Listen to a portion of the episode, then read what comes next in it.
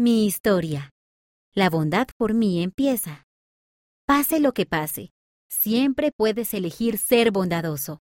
Muchas veces, cuando elijas ser bondadoso, los demás verán tu bondad y elegirán serlo también.